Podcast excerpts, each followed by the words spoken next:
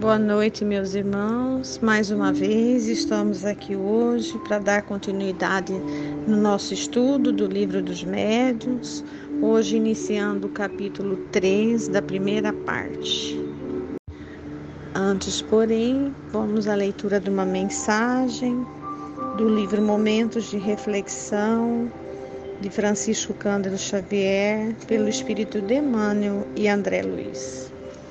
Frase Assim como a lâmpada acesa expulsa as trevas, a tua frase impregnada de amor dissipa as sombras do espírito, irradiando conformidade e paz, esperança e consolação.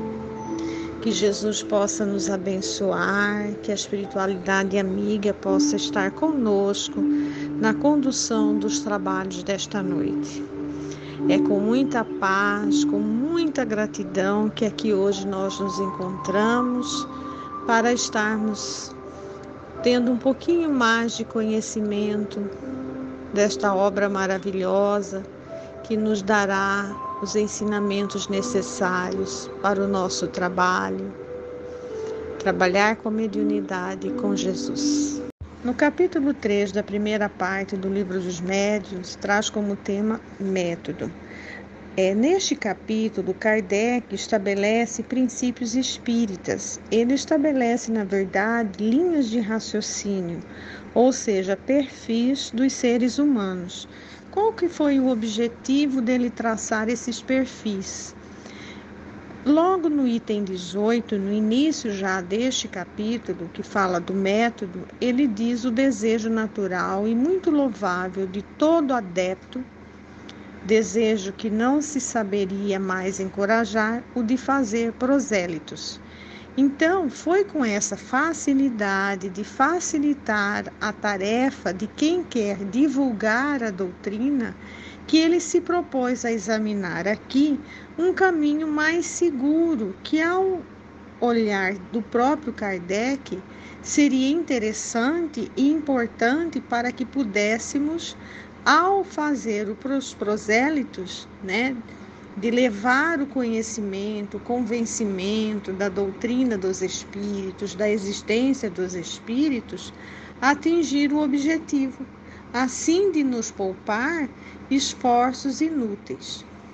Então, quando ele diz que o Espiritismo é toda uma ciência, toda uma filosofia, aquele que quer necessariamente conhecê-la, pois como primeira condição é sujeitar-se a um estudo sério, que é o que nós estamos fazendo aqui. Porque nós só podemos nos colocar na condição de realizar, de fazer prosélitos a partir do momento que nós temos o conhecimento aprofundado dessa doutrina, que é toda uma ciência e toda uma filosofia.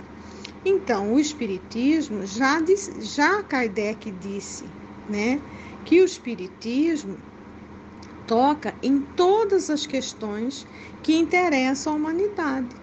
Então, seu campo é imenso e, sobretudo, as suas consequências que deve ser profundamente examinada.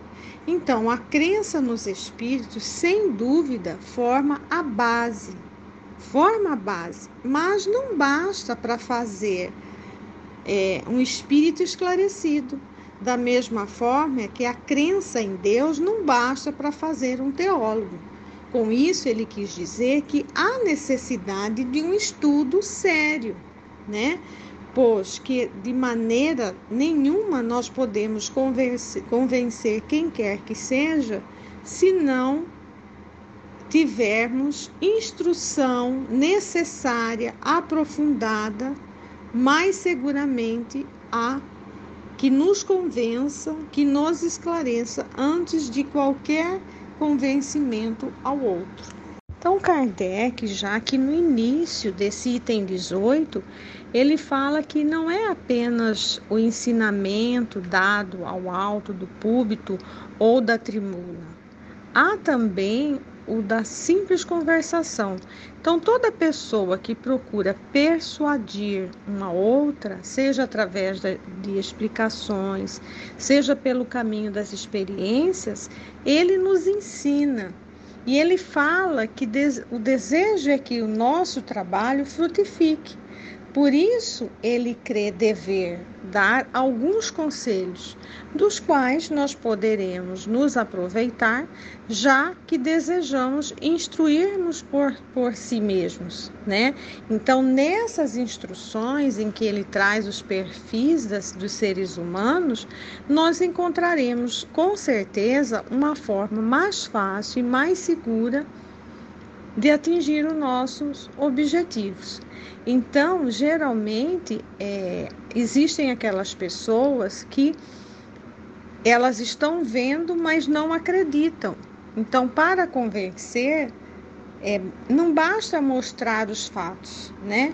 Esse parece, com efeito, o caminho mais lógico. Todavia, a experiência mostra que não é sempre a melhor, né? Porque Vê-se frequentemente pessoas às quais os fatos mais patentes não convencem de modo algum, até porque as pessoas estão em outro nível de evolução espiritual, são pessoas materialistas, né? E que têm essa dificuldade, ainda estão com um véu nos olhos, né? Então, no Espiritismo, a questão dos espíritos é secundária e consecutiva, não é o ponto de partida. Né? A Kardec aqui vem nos esclarecer que nós precisamente é que essa questão aqui está o erro em quem se cai e que frequentemente leva ao fracasso diante de certas pessoas. Porque não é essa a questão, não é o ponto de partida, né?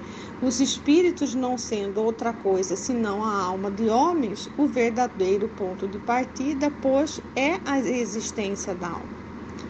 Ora, mas aí nós perguntamos: como o materialista pode admitir que os seres vivem fora do mundo material quando ele crê ele mesmo não é senão matéria? Como pode crer em espíritos fora de si quando ele não acredita. Então, todo ensinamento metódico, ele deve partir do conhecimento para do conhecido para o desconhecido. Para o materialista, conhecido é a matéria. Então, nós devemos partir pois da matéria para depois levarmos a, a ideia, a noção do que não é matéria, né? Então, antes de torná-lo espírita, nós devemos torná-lo espiritualista. E espiritualista, nós sabemos que é todo aquele que acredita que há algo após a morte, né? Para ele não sabe o que há, mas ele acredita. Então, nesse capítulo, Kardec traz vários tipos de materialista, de perfis, com vista ao conhecimento. Então, nós vamos ter o materialista por sistema, né? Ele tem a sua própria linha de raciocínio, seu objetivo e discorda de tudo. Então, esse é o materialista por sistema. Entre eles não há dúvida, mas a negação há negação absoluta raciocinada à sua maneira, aos seus olhos. Então, o homem não é senão uma máquina para ele que vai, enquanto está montada, que se desarranja e da qual, depois da morte, não resta senão a carcaça. Então, esse é o materialista por sistema. Já o materialista radical é aquele que tudo que está fora da matéria, tudo que foge ao seu escopo, da sua realidade, ele nega. Então, esse é o materialista radical, né? É, com essas pessoas não há nada a fazer. Não é preciso mesmo se deixar levar pelas falsas aparências de sinceridade dos que dizem: faça-me ver e, e crerei. Então, aos que são mais francos e dizem claramente varia e não e, varia e não creria, né? Aí nós vamos ter os materialistas outros tipos de perfis, e aqui nós vamos falar dos materialistas por indiferença. Os materialistas por indiferença é o materialista por coisa, ele se interessa por coisa melhor. Então, se aparecer algo melhor, ele acredita. Neles a incredulidade não é, pois, um sistema. Apresentar-lhes também algo, é, alguma coisa racional, eles aceitam com ardor. Né? Aqui falta o raciocínio lógico. Nós vamos ter os materialistas, é, os materialistas incrédulos, que é aquele de má vontade, são os espiritualistas que preferem não acreditar para não é, perder sua tranquilidade, seu, estão num processo de acomodação. Os incrédulos interessados são aqueles ou de má fé, né? Estes sabem bem o que pensar sobre o Espiritismo, mas ostensivamente o condenam por motivos de interesse pessoal. Então, esse aqui são os materialistas incrédulos interessados ou de má fé. E tem os, os materialistas incrédulos por decepção. São aqueles que confundem religião com religioso, né? Ele se encontra em determinada crença, decepciona com uma pessoa, e aí, é, por essa questão da decepção, né? Não acredita em mais nada, fica descrente, né? Então esse é o materialista incrédulo, mas incrédulo por decepção. Que, porque ele elege uma pessoa como excepcional, depositando todos os princípios religiosos, toda a sua confiança naquela pessoa e de repente sofre uma decepção, né?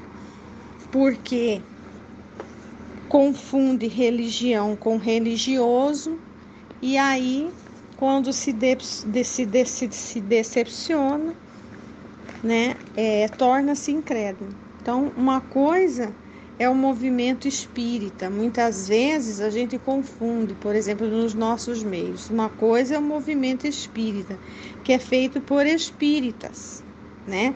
Toda religião ela é feita por pessoas e pessoas que são falíveis né? Como por exemplo, o espiritismo é um corpo de doutrina, né? De codificada que tem uma ideia trazida por Kardec. Então, nós não podemos depositar toda a nossa confiança, toda a nossa crença no religioso, na pessoa, mas no que a base né? O corpo da doutrina nos oferece, até porque todas as religiões são feitas por pessoas e as pessoas elas são o que falíveis, né? Nós vamos encontrar também aqui uma classe de incrédulos por escrúpulos religiosos. Então, são aquelas pessoas que abraçam uma religião, por exemplo, eu abraço o catolicismo. Então, como eu abracei o catolicismo, eu me comprometo com essa doutrina, né? Eu sou coerente com os seus princípios. Então, esses são incrédulos por escrúpulo. Nós vamos ter uma classe muito numerosa e mais numerosa mesmo do que todas, que são geralmente os espiritualistas. Eles são, por princípio, na maioria, uma vaga intuição das ideias espíritas, uma aspiração para alguma coisa que não podem definir, não faltam neles os pensamentos é, serem coordenados e formulados, sendo o Espiritismo para eles, como disse Kardec, um raio de luz, a claridade que dissipa o nevoeiro, também o acolhem com ardor, porque os livra da angústia e das incertezas, mas são os indecisos, né? Então, existem aqueles também que são espíritas sem saberem. Então, eles já trazem na sua essência uma noção, já trazem o sentimento inato dos grandes princípios que decorrem da doutrina espírita, né? Então, eles possuem ideias espíritas sem ler. Então, já trazem isso na sua no seu íntimo. E Kardec, no item 28, ele fala do perfil do espírita. Então, entre aqueles que um estudo direto convenceu, ele trouxe essa distinção, né? Então, são é, quatro perfis. Sendo no primeiro, Kardec nos diz o seguinte: existem aqueles que creem pura e simplesmente somente nas manifestações, né? Para eles só importa o fenômeno, só importa o fenômeno. Então, o Espiritismo é para eles uma simples ciência de observação, uma série de fatos, mais ou menos é, curiosos. Nós os chamamos de espíritas experimentadores. Então, Kardec chamou esses espíritas que é somente o fenômeno para ele importa. Então, esses ele denominou de espíritas experimentadores, pessoas que querem é somente o fenômeno. O segundo perfil, ele fala dos é, o que vem no espiritismo, outra coisa além dos fatos. Então ele compreende a sua parte filosófica, admiram a moral que ele decorre, mas não a praticam. Então sua influência sobre o seu caráter é insignificante ou nula. Eles não mudam nada os seus hábitos e não se privam é, de um só prazer, né? O ávaro é sempre, vai ser sempre uma, uma, uma pessoa avareza, sórdida, né? O orgulhoso, pleno de si mesmo. O invejoso e o ciumento, sempre hostis. Então, para eles, a caridade cristã não é senão uma bela máxima. Então, são os, os espíritas imperfeitos. E isso é muito grave para nossa para nossa reflexão, né? Porque nós acreditamos, achamos lindo, maravilhosa a parte filosófica, a parte moral da doutrina, mas não praticamos. Então, é aquilo que nós falamos, nós acreditamos, lemos, né? Mas vivemos do ponto de vista materialista porque não mudamos o comportamento. O terceiro perfil fala nos que não se contentam em admirar a moral espírita, mas a praticam, aceitam todas as suas consequências. Então, estes estão convencidos de que a existência terrestre é uma prova passageira.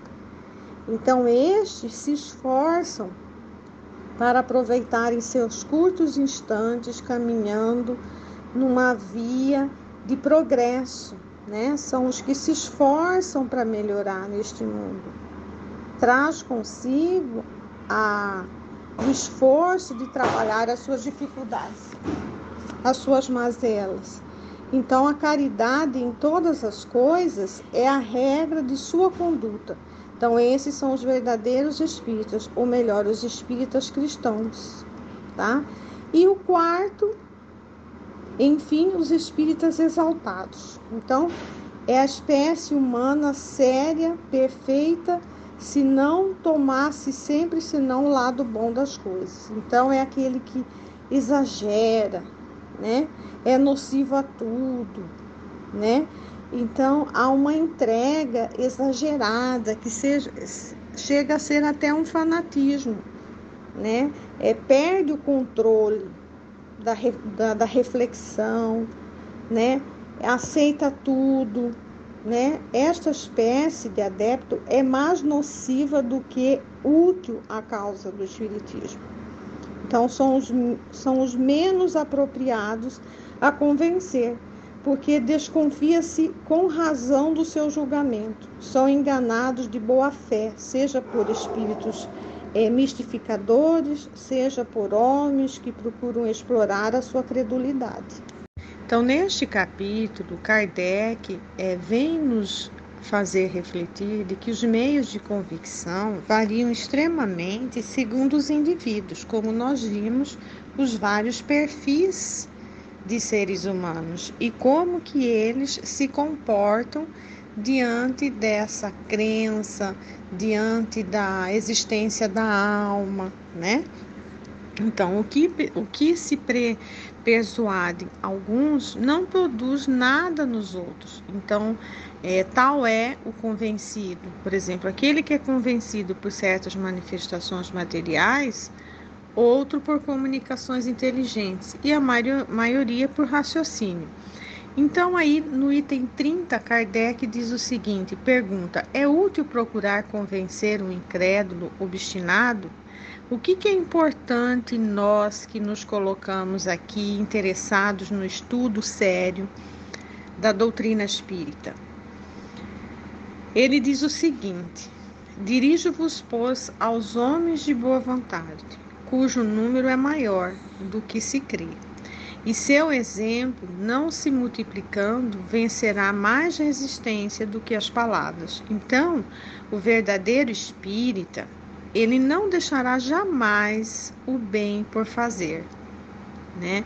Não deixará corações aflitos, de aliviar esses corações aflitos, de consolar, né? de acalmar, de reforçar as questões de ordem morais. Aí está a missão do espírita. Então, nisso também nós encontraremos nossa verdadeira satisfação. Então, o Espiritismo está no ar, se espalha pela força das coisas. Quando nós, quando os adversários sistêmicos ouvirem ressoar ao seu redor, mesmo entre seus amigos, compreenderão seu isolamento e serão forçados a se calar e se render. Então, isso que Kardec diz aqui no item 30. Então, é, neste capítulo, ele vem nos mostrar as várias formas com as quais nós podemos fazer a abordagem da doutrina espírita. E Kardec, em nenhum momento, ele disse que o proselitismo é algo que não devemos fazer. Ao contrário, nós devemos divulgar a doutrina espírita, mas conhecendo esses perfis. E muito mais do que conhecer esses perfis, como ele fala no início desse capítulo, é o estudo sério, né? Que não basta nós estudarmos para uma palestra, subirmos no púlpito, né? Se nós não nos propusermos a um estudo sistematizado, profundo dessa ciência que é filosófica. Então, aqueles que quiserem adquirir conhecimento, né?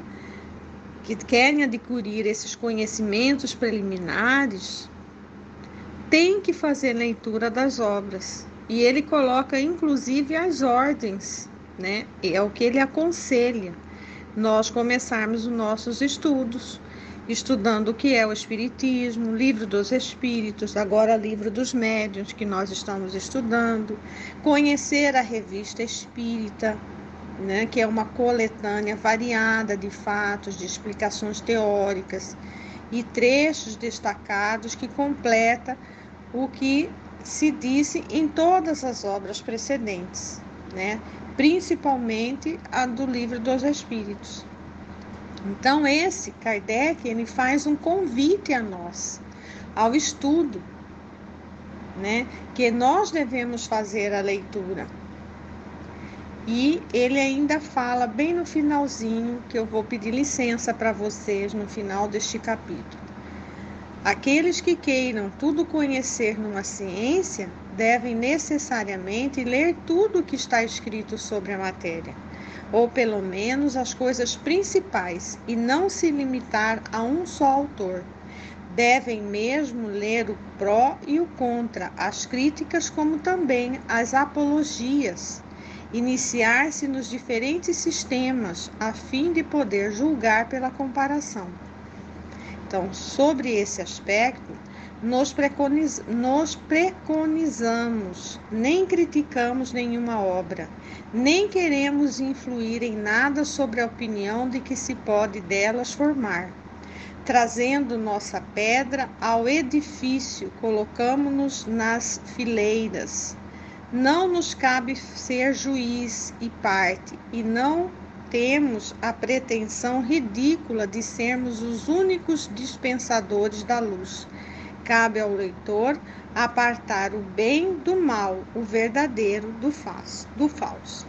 Então, neste capítulo, ele tem esse objetivo, nos traz esse objetivo do estudo, da reflexão, de nós estudarmos refletindo, e ele chama muita atenção para que nós possamos nos atentar na importância de se aprofundar numa ciência. Então, sendo a doutrina uma ciência, uma filosofia, para que nós possamos levá-la, divulgá-la, cabe-nos o conhecimento e o conhecimento só se obtém através do estudo. Que Jesus nos abençoe, que Ele nos traga muita paz, uma boa semana a todos. E na próxima semana nós entraremos no último capítulo da primeira parte que fala sobre sistemas. Que Jesus nos abençoe, muita paz e um beijo no coração de todos vocês.